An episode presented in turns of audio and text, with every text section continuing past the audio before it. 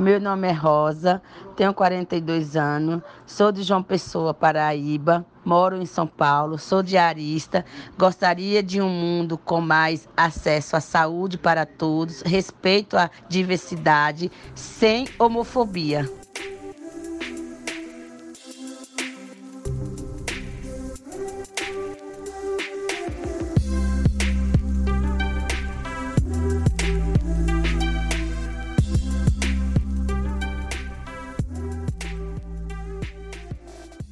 Está começando mais um episódio do programa Saúde e Diversidade, o podcast de saúde para as pessoas LGBT.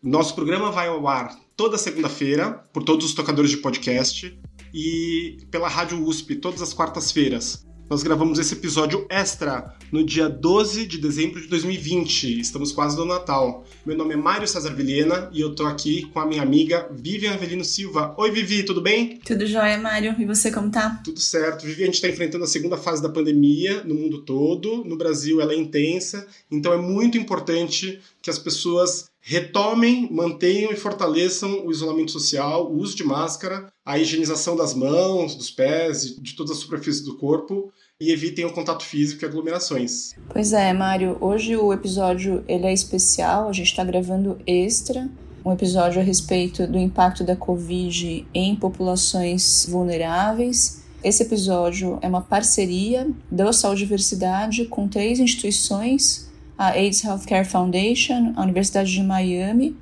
e também a International Association of Providers of AIDS Care, e a PAC, que juntas organizam o evento Rethinking Everything COVID-19 in the Americas, ou seja, repensando tudo sobre o impacto da Covid nas Américas.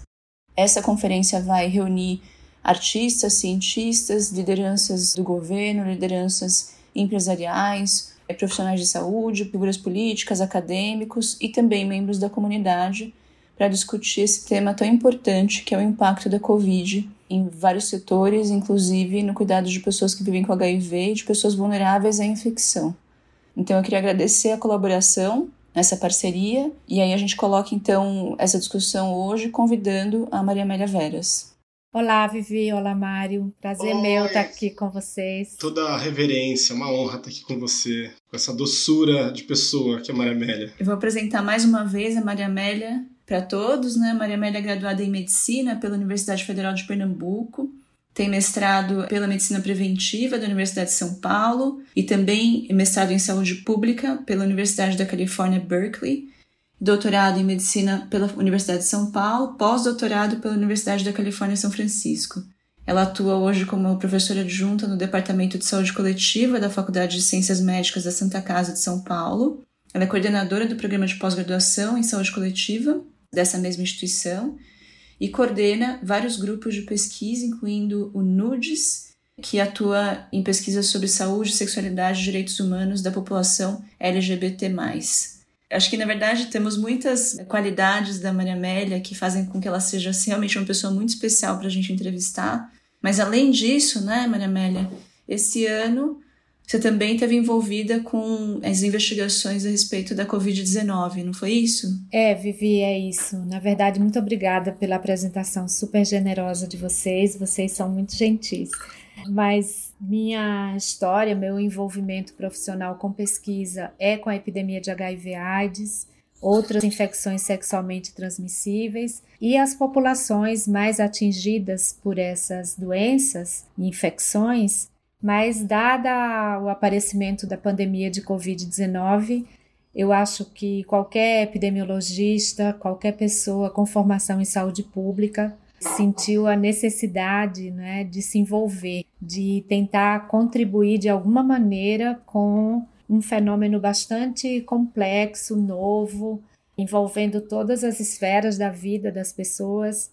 Então, desde março, eu estou envolvida e faço parte de um observatório da Covid chamado Observatório Covid-19 BR. Esse observatório reúne pesquisadores de várias áreas de conhecimento, pessoas que vêm das modelagens matemática e estatística, da epidemiologia, da infectologia, da imunologia, pedagogos, pessoas especializadas em comunicação e a gente montou um grupo para analisar os dados e as políticas, tentar refletir sobre o, que acontece e contribuir com a saúde pública de um modo geral, com a população, no sentido de disseminar informações baseadas em evidências científicas, ajudar a avaliar o que está acontecendo.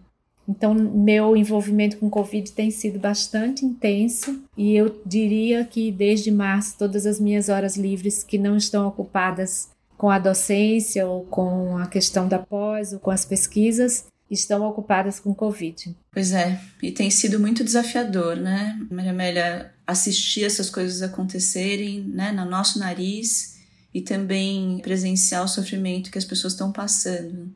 Como é que você descreve pra gente essa história da pandemia no Brasil até agora? Olha, Vivi, eu acho que é bom, o primeiro desafio, não é? Ele não é particular do Brasil, que é o desafio de lidar com uma pandemia, uma doença nova de transmissão respiratória que se disseminou com uma velocidade absolutamente impressionante e que tem uma gravidade importante também. Então, são várias as questões com as quais a ciência, a humanidade, a saúde pública se deparou.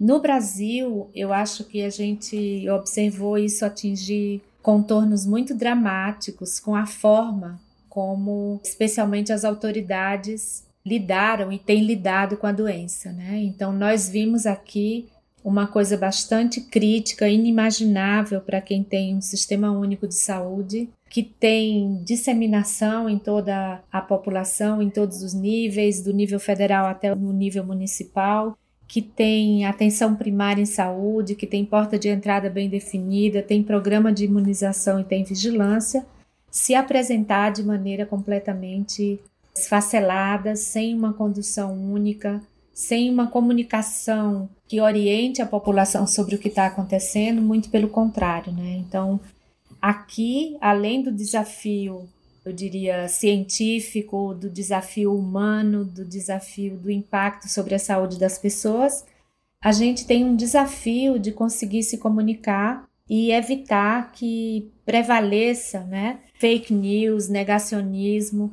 e vários outros comportamentos que a gente tem visto ao longo desses meses na epidemia no Brasil. Realmente muito difícil. Esse é um dado importante que você traz para a gente e aproveitando a sua fala, eu já, já deixo a dica aqui, se você tiver em dúvidas sobre informações do coronavírus e não estiver confiando na sua fonte de informação, ou no que o governo fala, ou tiver informação truncada, o local mais seguro para você buscar informação é na Organização Mundial de Saúde, OMS, ou nas grandes instituições que trabalham com saúde.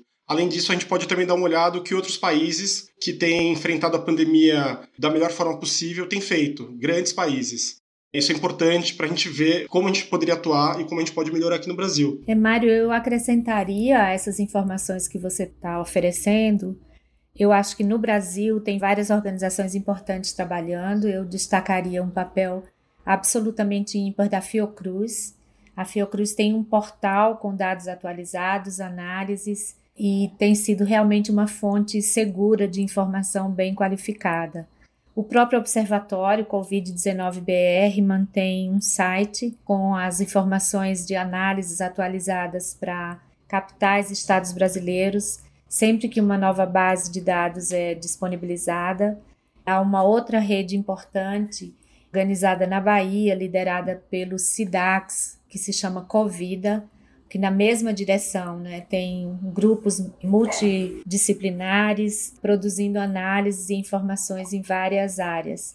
Então, acho que a gente ficou com dúvidas, apesar da gente ter um sistema de informação robusto, o Brasil ter essa tradição de ter informações, sistemas de informação, etc., as coisas ficaram confusas, já tivemos apagão de dados, ausência, falta de transparência sobre os dados mudança de forma de disponibilização que deixou mesmo os usuários mais familiarizados pouco tranquilos. Então, acho que há outras fontes que a gente pode recomendar também. E se você que está ouvindo a gente tiver mais dúvida ou tiver se sentindo perdido, pode mandar mensagem para a gente também. Nós somos saudiversidade@gmail.com ou então pode mandar pelas redes sociais, mensagem, direct ou messenger Saúde e diversidade é a junção da palavra saúde com diversidade. E aí, queria que a Maria Amélia compartilhasse conosco como se sentem os pesquisadores e os médicos diante dessa bagunça que está acontecendo. Porque a gente, na verdade, passou por uma primeira onda comprida né, da epidemia no primeiro semestre, até mais ou menos agosto desse ano, de 2020. E aí parecia realmente que as coisas estavam começando a voltar ao normal, com a redução do número de casos, mas Agora, de novembro para cá, um claro aumento do número de casos e a contradição é que a gente está com os hospitais cheios, pessoas doentes, mas na rua, os bares, restaurantes, lojas, todas também com bastante movimento e com as pessoas negligenciando muito né, as medidas de cuidado. Como é que a gente pode descrever como se sente o pesquisador e o médico agora, Maria Amélia? É, Vivi, é, é, realmente a gente vive um cenário bastante complexo, né? Eu começaria por dizer que talvez a gente não tenha feito a lição de casa de maneira correta desde o início da pandemia, né? Com base nesse contexto político complicado, na ausência de uma coordenação nacional para lidar com a resposta à pandemia, o tempo inteiro a gente fez mensagens contraditórias, estados e municípios agiram cada um deles seguindo uma certa lógica, com base nos seus próprios recursos, criando dissonâncias e dificuldades em que a gente passasse uma mensagem única para a população. Não é surpreendente que a gente veja, né, mesmo em lugares e capitais onde os casos tiveram um arrefecimento importante, um recrudescimento desse número de casos. Nós temos muitas dúvidas sobre caracterizar de uma ou duas ondas, porque, ao contrário de alguns países que de fato conseguiram um controle, né, tiveram um número de casos muito menor, passaram semanas sem óbitos, e aí sim se pôde falar de uma segunda onda. No Brasil, isso não aconteceu exatamente dessa maneira. A gente teve quedas no número de casos e de óbitos, mas nunca chegaram a ser quedas que a gente tivesse tranquilo para dizer está controlado ou próximo de controlado.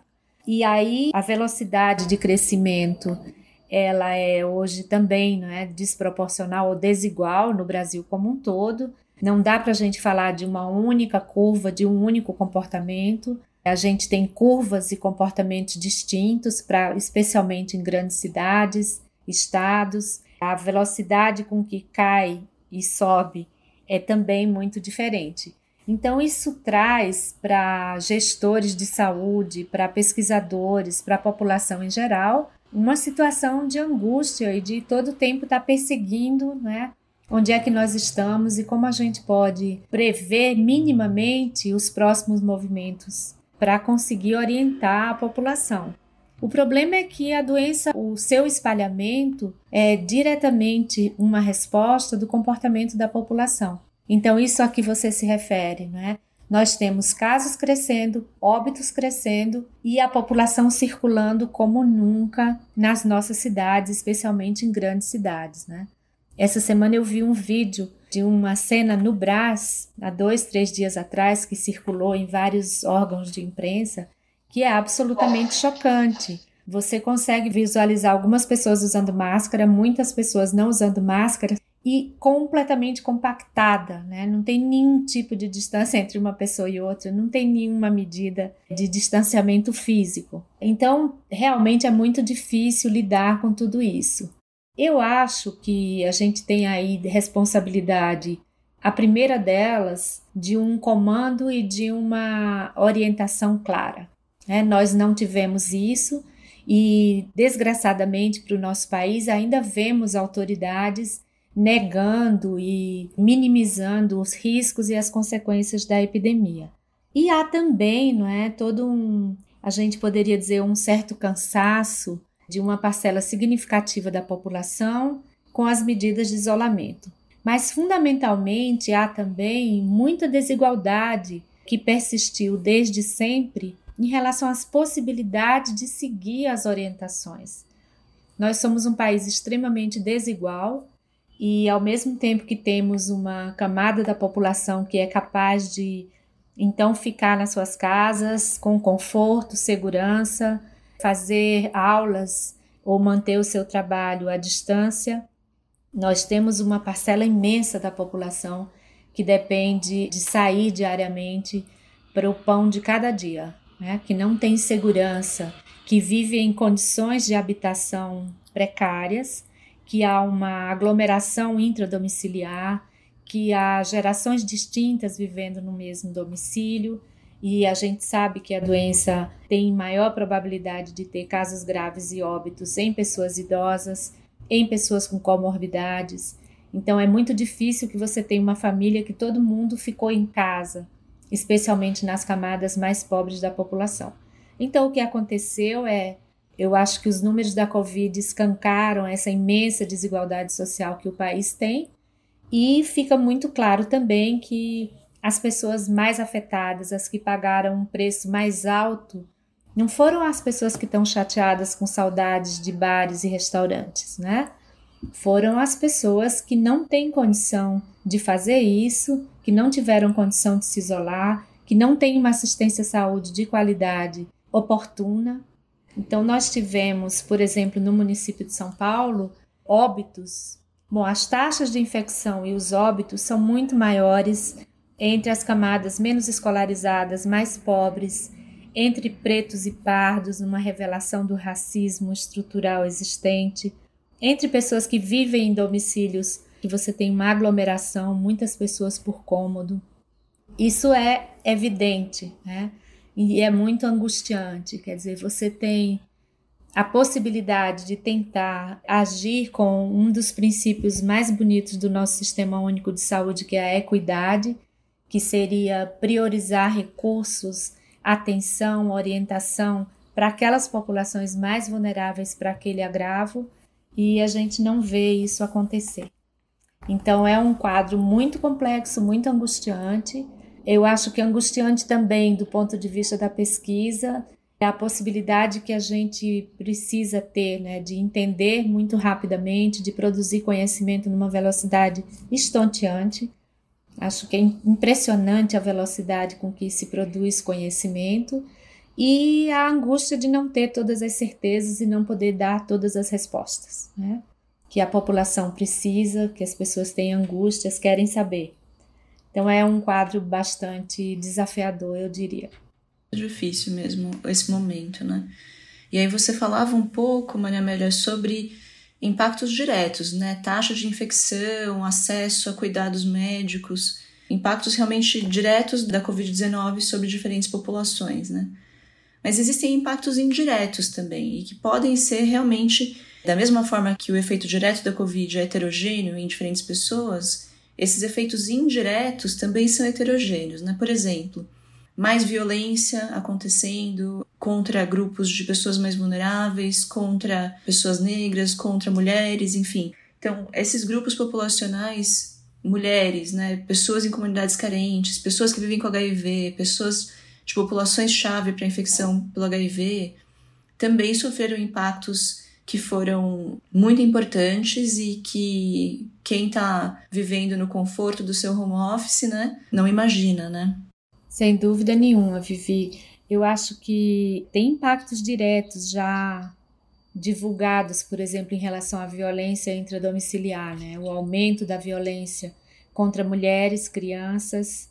A gente não tem ainda estudos, pelo menos eu não tenho conhecimento, que tenham detalhado exatamente o impacto sobre toda a população vivendo com HIV, a população que faz parte né, do nosso grupo de interesse tanto desse podcast quanto das minhas pesquisas, a população LGBTQI+, mas a gente pode imaginar o que está acontecendo, né? Nós temos relatos e nesse momento, por exemplo, eu estou iniciando um projeto de pesquisa em parceria com um colega da Faculdade de Saúde Pública, José Miguel Oliva, com a Silvana da Antropologia, sobre o impacto da Covid sobre profissionais do sexo.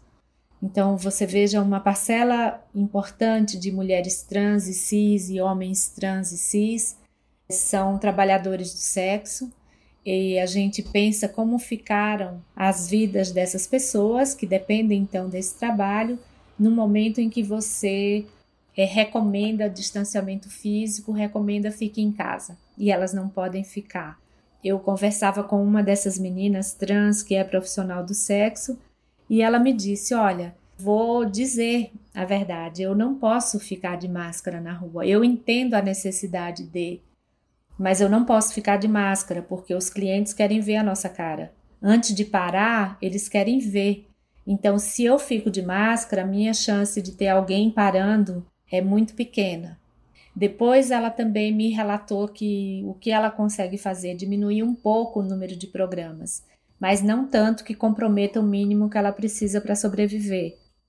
Houve aí algum grupo que teve acesso a algum auxílio emergencial, a cestas organizadas pela própria comunidade, cestas básicas, mas nem todo mundo conseguiu isso. Então, a gente sabe que este é um grupo, por exemplo, que está se expondo, que tem consciência do risco e que não tem alternativa. Então, do ponto de vista da saúde mental dessas pessoas, do estresse que isso significa, além do risco de se infectar com Covid, evidentemente, que aí tanto para a clientela quanto para os profissionais ou para as profissionais, mas também a angústia de não poder dizer eu quero ficar em casa quero ficar segura. Nós ouvimos também de colegas que estão pesquisando, aliás, o uso de PrEP entre adolescentes, dificuldades e relatos desses adolescentes que, em geral, enfrentam dificuldades no seio familiar, no seio da família, em função da sua orientação sexual, é, terem que conviver muito tempo com uma família, ou com pais, ou com pessoas do núcleo familiar que são homofóbicas, que são lesbofóbicas, transfóbicas, né? E tensões geradas aí nesse ambiente, resultando também em episódios de violência e episódios de sofrimento mental. Um outro grupo que a gente pode pensar, as pessoas vivendo com HIV, né? Que devem ter muitas dúvidas e muitas inseguranças em relação ao risco de se infectar com Covid e, ao mesmo tempo, tiveram redução nos seus cuidados de saúde. Aqueles que já se encontram matriculados tiveram que espaçar é, as consultas, tiveram que levar medicamento para mais tempo, muitas dúvidas sobre quando procurar um serviço de saúde, protelando às vezes a busca por cuidados com receio de se infectar por Covid, bem como por ausência né, de serviços, porque vários serviços fecharam suas portas para outros problemas de saúde que não a Covid. Então, também aí, embora eu não tenha números, eu acho que são coisas que a gente vai aprender um pouco mais sobre o tamanho exato do impacto nos meses e anos que virão. Mas com certeza já dá para a gente ter bastante clareza de que as populações que, nas condições pré-Covid, né, já são mais vulnerabilizadas em função dos contextos sociais e econômicos sofreram muito mais do que quaisquer outras nesse contexto. Então, a Covid aprofunda essa desigualdade, aprofunda a vulnerabilidade social dessas pessoas, eu não tenho dúvida. Maria Amélia, o nosso programa de hoje é um programa especial, né? A gente está falando sobre o impacto do coronavírus na vida das pessoas. E além de ser um programa de formação e informação, principalmente sobre saúde LGBTQIA, a gente tenta trazer um, alguns elementos de cultura das pessoas LGBT, ou do universo LGBTQIA, né? Então, todo programa a gente tenta divulgar algum artista novo. No programa de hoje, a gente vai trazer a música da Gali Galó, ela vai acompanhar a gente o programa todo, para tentar acalentar os nossos corações com tantas informações difíceis que a gente vai debater no programa de hoje. Precisa falar que é difícil de ter sempre tudo na vida. É que quando amanhece a gente se esquece que é sentimental. E tão forte me sinto correndo pro meio do centro do mundo. Que te encontro em seguida, em plena avenida, te sigo no fluxo. Não adianta lembrar que é impossível de estar no controle das coisas. É que quando anoitece, a viagem acontece na minha cabeça. E tão linda te vejo sair do conforto da sua euforia. Que te encontro serena, sem nenhum dilema. Retomando um pouquinho o que a Maria Amélia tinha comentado a respeito do impacto e do quanto a Covid está aprofundando as desigualdades para populações que já têm desvantagem, né? especialmente num país tão, tão desigual como é o Brasil, uma coisa muito simples que as pessoas podem usar para entender né, o tipo de coisa que pode acontecer com uma pandemia, por exemplo, é a testagem, né, o acesso a testes para HIV e sífilis, que tipicamente você tem acesso em postos de saúde de uma forma relativamente fácil. E aí, por conta dessa modificação dos atendimentos, que medidas de distanciamento fizeram com que os serviços tivessem atendimento muito menos organizado, a grande parte das pessoas estavam indo somente para urgência e emergência, né? Imagina quantos testes de HIV deixaram de ser feitos, quantos testes de sífilis deixaram de ser feitos e com isso, quantas pessoas deixaram de ser tratadas, colocando em risco seus parceiros, colocando em risco eventualmente até se for uma gestante, né, a criança e dificultando o acesso ao tratamento que o SUS oferece, mas que infelizmente a gente vai ter repercussões já a partir desse ano, com certeza. É, né? sem dúvida nenhuma, Vivi, eu acho que essas são questões super importantes. A gente tem enfrentado esse desafio, né? Para você ter uma ideia, nós estávamos com um projeto de pesquisa em campo, estamos ainda em. São cinco capitais brasileiras, um projeto chamado Transodara, para avaliar especialmente sífilis, prevalência, trajetórias e percursos terapêuticos, como que as pessoas estão vendo, dificuldades para o tratamento, mas também outras ISTs. E em São Paulo e Salvador nós já tínhamos iniciado o campo, o campo quantitativo. Suspendemos essas atividades em março, quando a cidade é, recomendou a interrupção de todas as atividades que não fossem emergenciais e retomamos em setembro. É, nós uh, temos encontrado altas prevalências de sífilis ativa e de outras infecções como gonorreia e clamídia. E sabemos que, por exemplo, essas pessoas não teriam tido outra oportunidade de fazer esse tratamento facilmente, pelo menos fora do âmbito desse projeto de pesquisa. Né? O projeto está ainda em curso em Salvador, Campo Grande e Manaus e está esperando a pandemia de Covid dar uma trégua para a gente dar início a esse projeto em Porto Alegre. Então a gente está colhendo dados que vão nos permitir avaliar bastante isso um pouquinho mais para frente. Mas a questão da testagem, por exemplo, né, as oportunidades de testagem, sem dúvida nenhuma, diminuíram substancialmente. Todas as atividades extramuros e as iniciativas que costumam ser feitas para testagem em eventos, em locais de maior circulação também foram interrompidas. Então, a gente deve ter realmente um número menor de diagnósticos de infecção por HIV, e isso não significa que a doença tenha arrefecido, né? A gente perdeu a oportunidade de diagnosticar.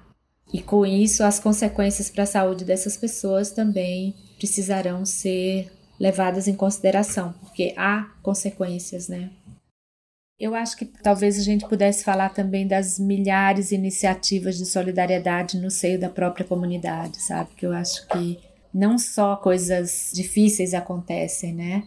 Nós vimos pessoas da comunidade LGBT, mesmo aquelas mais vulnerabilizadas, organizações não governamentais sem grandes recursos, mobilizarem tudo que foi possível para ajudar as pessoas a ficarem em casa, para distribuir cestas básicas, para fazerem orientações. Muitos profissionais de saúde se colocaram à disposição para um atendimento às pessoas com angústias, com quadros mais agudos de saúde mental. Então, esse quadro complexo e difícil também revela um lado muito bacana né, do ser humano e das comunidades, que é a solidariedade, a mobilização em função da defesa da sua própria comunidade. Isso foi muito bonito e eu acho que é bacana a gente resgatar.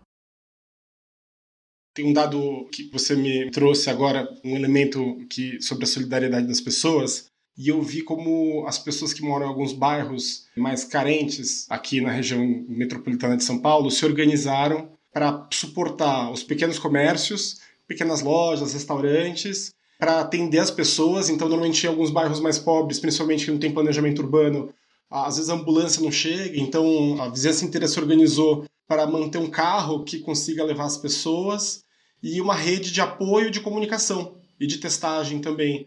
Então, isso em Heliópolis, por exemplo, eles elegeram representantes da comunidade por setor, porque Heliópolis é muito grande. Eles compram comida feita pelos donos dos bares locais, que eles mantêm um roteiro de pratos e de formas de todos os donos de bares atenderem com a mesma refeição, para que eles possam juntos vencer esse momento difícil que a gente está vivendo na humanidade. É uma coisa que é um fator triste, né, e drástico, mas que revela uma face bonita do ser humano.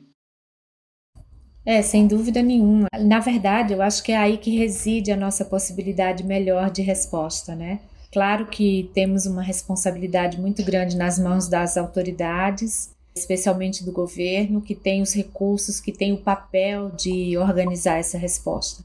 E na ausência dessa, ou mesmo complementar a essa onde ela existiu, tem uma resposta da comunidade que é muito importante que exista, né? A gente estreita os laços e ajuda, umas pessoas ajudam as outras das mais diversas maneiras. A gente estava falando de testagem. Nos nossos programas, a gente trouxe e falamos diversas vezes sobre as estratégias de prevenção às ISTs. E a testagem é uma delas. Para o coronavírus também, né? Que é isso que não está acontecendo no Brasil e é esse um dos maiores problemas dos nossos governantes, dos administradores da saúde no Brasil, que é não realizar testagem em massa em todos os lugares e abundante, para você ter acesso à testagem, primeiro se você não tiver dinheiro, não sei como é que a pessoa vai se testar. E mesmo quem tem dinheiro para acessar, é uma complicação, o plano de saúde precisa de dias, e até esses dias passarem a pessoa já contaminou, se for positivo, um montão de gente. É, é muito difícil fazer a testagem. Isso é um problema de saúde pública que se agrava, né, no meio da pandemia. É, Mário, desde o início a gente tem falado, né? A solução que o que teria sido mais uh, aconselhável, é, mais racional, teria sido o Brasil inicialmente utilizar toda a sua rede de atenção primária para fazer testagem e fazer o que a gente chama de contact tracing, que era tentar identificar os comunicantes daquelas pessoas e manter essas pessoas isoladas. Essa é a estratégia, ao lado de uso de máscaras, né, que funcionou para mitigar a epidemia em todos os lugares do mundo onde houve mitigação, enquanto não tem vacina, né? A gente não tem vacina ainda, agora ela se aproxima. A gente tem medo que se aproxime com as mesmas características que a gente não conseguiu implementar, ou seja, dizendo de outra forma, nós não conseguimos fazer direito essa lição de quando a gente podia manejar esses casos, saber quem são os infectados isolar essas pessoas e os seus comunicantes. Não tivemos até hoje uma política de testagem que orientasse essas ações. Não temos ainda hoje a possibilidade de que a população como um todo tenha acesso a ser testada. Então, diante dessa ausência e dessa confusão, de fato é muito difícil controlar.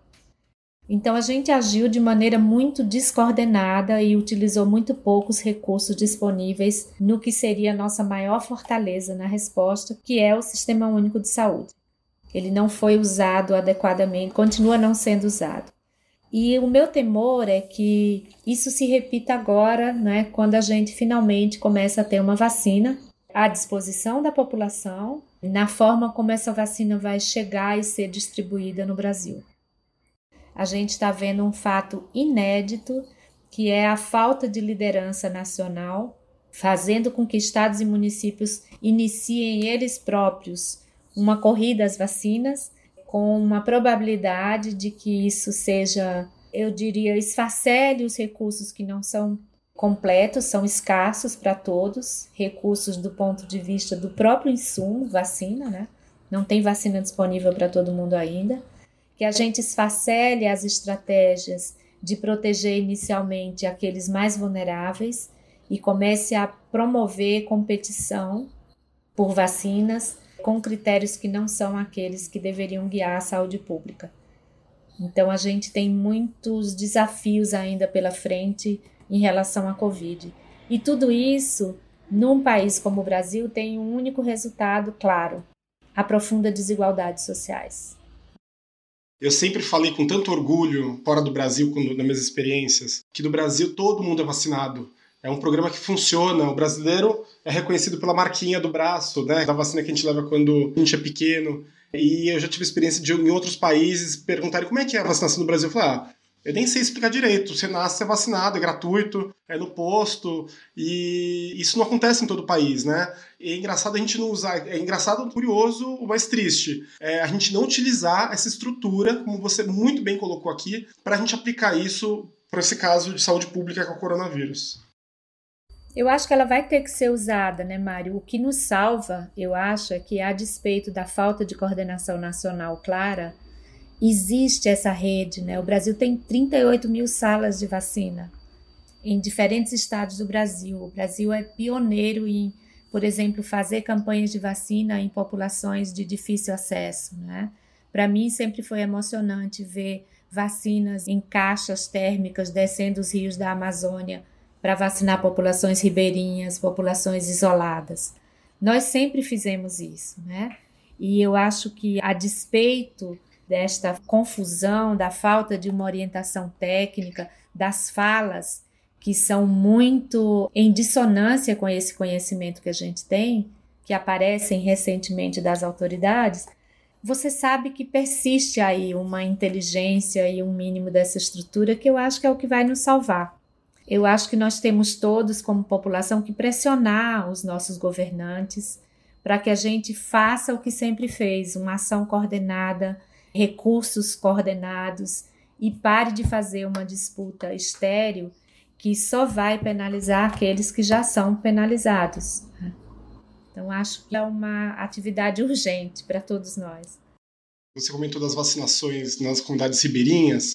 E a gente colocou aqui algumas populações-chave que são normalmente invisibilizadas, principalmente por nós que vivemos num contexto urbano, no centro expandido das capitais, né? São Paulo, Recife, Brasília, Rio de Janeiro, Manaus. Mas tem umas populações, além das naturalmente marginalizadas nesse contexto urbano, pessoas trans, por exemplo, a gente tem aquelas pessoas que estão escondidas, como os ribeirinhos, as populações que vivem em fundo de pasto, os pescadores tradicionais, as comunidades indígenas do Brasil, tão massacradas desde a chegada do primeiro colonizador português e das comunidades quilombolas. O acesso a essas comunidades é difícil, elas são vulneráveis, naturalmente vulneráveis, porque elas estão o tempo todo ameaçadas por garimpeiros, pessoas que vão lá extrair madeira, etc., das florestas, são violentadas e agora elas não têm acesso à saúde e estão extremamente vulneráveis à pandemia, em especial as populações indígenas, que têm uma imunização que não é como a do resto da população, né?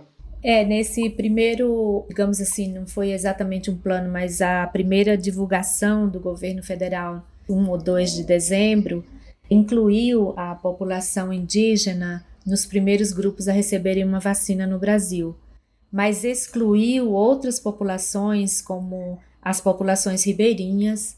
Quer dizer, para acessar as comunidades indígenas, você passa pelas comunidades ribeirinhas. Não faz sentido excluí-las, né? Claro, nem todos os indígenas estão em áreas é, isoladas. Eu faço um parênteses na sua fala, desculpa te interromper, mas existem comunidades indígenas isoladas no Brasil. O Brasil é o país com a maior quantidade de comunidades indígenas isoladas e essas comunidades que também são ameaçadas por garimpeiros, madeireiros e fazendeiros, elas não são vacinadas, porque há uma política de isolamento oficial dessas comunidades, né? E eu fiquei pensando muito neles, assim, quanto eles estão vulneráveis, né? Por ter vacina, porque a política não é essa, mas ao mesmo tempo a gente não consegue evitar que o madeireiro contaminado chegue até eles. É, exatamente. Eu acho que essa é uma situação bastante complexa e ela exige, por exemplo, mesmo que você inclua num plano populações indígenas, há que ter todo um detalhamento da operacionalização disso para que vacinar não represente um risco adicional, né? Mas ficaram de fora, por exemplo, comunidades quilombolas, as pessoas vivendo na rua, né? A população privada de liberdade. Então, tem muitos grupos populacionais extremamente vulneráveis que precisariam fazer parte de qualquer lista de prioridades quando se trata de imunizar uma população contra a Covid. Então, acho que a gente ainda tem assim um trabalho, nós, sociedade brasileira, todas as comunidades, sejam elas a comunidade LGBTQI, mas todo mundo que luta por direitos e que respeita direitos humanos, no sentido de fazer com que a gente não faça, no processo de vacinação, não cometa os mesmos erros e não faça disso um desastre que aprofunde desigualdade. Acho que essa mensagem é muito importante, né? A Covid jogou na nossa cara o quanto o nosso país é desigual e o quanto a gente persiste com atitudes que reforçam essa desigualdade e a injustiça social, né? Mais uma vez, trazer informação para todo mundo que ouve a gente. Hoje o episódio é especial. É um episódio em parceria do Saúde e Diversidade com a conferência Rethinking Everything, que é uma conferência voltada para analisar o impacto da Covid-19 nas Américas, organizada pela AIDS Healthcare Foundation, Universidade de Miami e também o IAPAC, que é a International Association of Providers of AIDS Care. É uma conferência internacional, vai ter eventos em português, espanhol e inglês já vem acontecendo desde outubro, vai até março de 2021 online e é uma conferência aberta. Convido a todos para assistir também. Queria agradecer mais uma vez a Maria Amélia que conversou conosco e a gente queria também convidar a Maria Amélia a fazer alguma recomendação cultural para os nossos ouvintes nesse momento. Cultura transviada. Olha, eu acho que tem muitas coisas muito bacanas. Eu gosto particularmente de um artista pernambucano como eu, chamado Johnny Hooker. O que vão dizer de nós? Seus pais, Deus e coisas tais. Quando virem rumores do nosso amor. Muito legal, eu queria agradecer o convite de vocês para estar aqui mais uma vez. É sempre um papo super legal, com duas pessoas adoráveis. Estou sempre disposta a colaborar no que for possível. Muito obrigada. A gente que agradece de coração, Maria Amélia. Mário, você tem uma dica cultural? Tenho sim. Minhas dicas culturais estão melhorando. Eu passei um momento difícil de dica cultural porque trazer toda semana, mas agora eu corri atrás do prejuízo e vou indicar uma produção brasileira, que é um documentário, um filme documentário, né? Chama O Meu Corpo é Político. Essa produção ela é da diretora Alice Riff, com dois Fs, e eu assisti no MUBI, que é uma plataforma de streaming, assim como essas tradicionais que tem, que ela passa e escolhe filmes através de uma curadoria mais cuidadosa. Então ela não joga 300 milhões de coisas que você não se interessa, mas os filmes que estão lá são de grandes diretores, assim como essa diretora que eu descobri, Alice Riff. Meu Corpo é Político, ele conta a história das pessoas trans, se passa aqui no município de São Paulo, e como é viver na periferia de São Paulo e ser uma pessoa trans da periferia. Ele revela isso que a gente conversou, né, o panorama da vida dessas pessoas, o contexto, mas também com muita diversão. Então é uma vida difícil e divertida, e eu recomendo esse filme porque é muito bom. Joia, muito bom, Mário. Anotado. Doutora Vivian? A minha dica, na verdade, vai ser uma poesia que eu vou ler para vocês para a gente fechar, porque eu acho que ela tem tudo a ver com o nosso momento. Ela se, ela se chama É Preciso Agir, e o autor é Bertolt Brecht, um dramaturgo alemão que morreu em 1956 e incrivelmente a poesia é muito muito contemporânea, né? A gente vai se reconhecer aqui. Ela diz assim: Primeiro levaram os negros, mas não me importei com isso, eu não era negro. Em seguida levaram alguns operários, mas não me importei com isso, eu também não era operário. Depois prenderam os miseráveis, mas não me importei com isso porque eu não sou miserável. Depois agarraram os desempregados, mas como tenho meu emprego, também não me importei. Agora estão me levando, mas já é tarde. Como eu não me importei com ninguém, ninguém se importa comigo.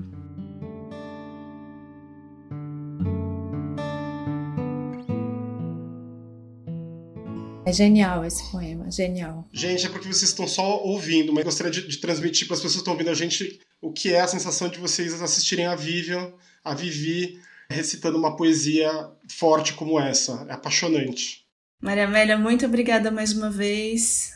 Muito obrigado. Eu queria aproveitar o nosso encontro e a oportunidade que a gente tem aqui de estar com duas médicas como vocês duas. E eu queria pedir uma dica de saúde para as pessoas, porque a gente falou muito do contexto das pessoas que estão em vulnerabilidade, mas você que está aí na sua casa e está agoniado, pode ouvir agora algumas dicas é, de prevenção e eu acho que de saúde mental, curtinhas. A minha dica, que eu vou deixar, é, desculpa pegar de surpresa, é a prática de exercício físico mesmo que em casa. Da minha experiência pessoal, eu estava passando por um momento difícil por estar em casa, estava chateado, e eu comecei a praticar exercício físico uma hora todo dia, cansado ou não, e isso melhorou muito, muito, muito. Então eu sugiro, gente, parece bobagem, parece receita da avó, mas não é.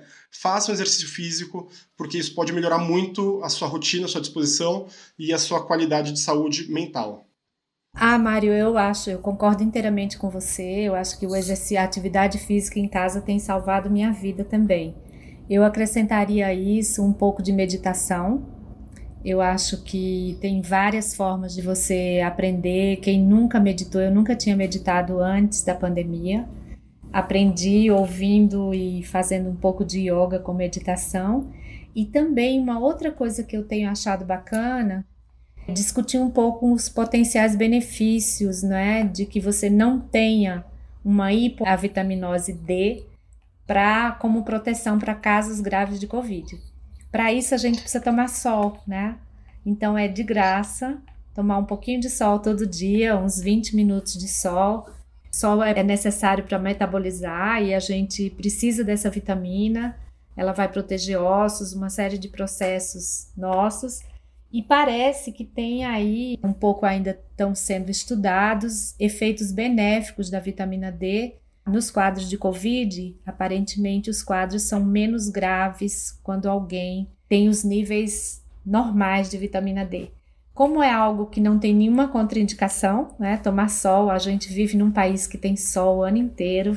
Acho que é legal pensar nisso. Muitas pessoas estão fechadas em casa muitos dias e podem escolher um momentozinho, vai para uma janela se tiver, não precisa grandes exposições.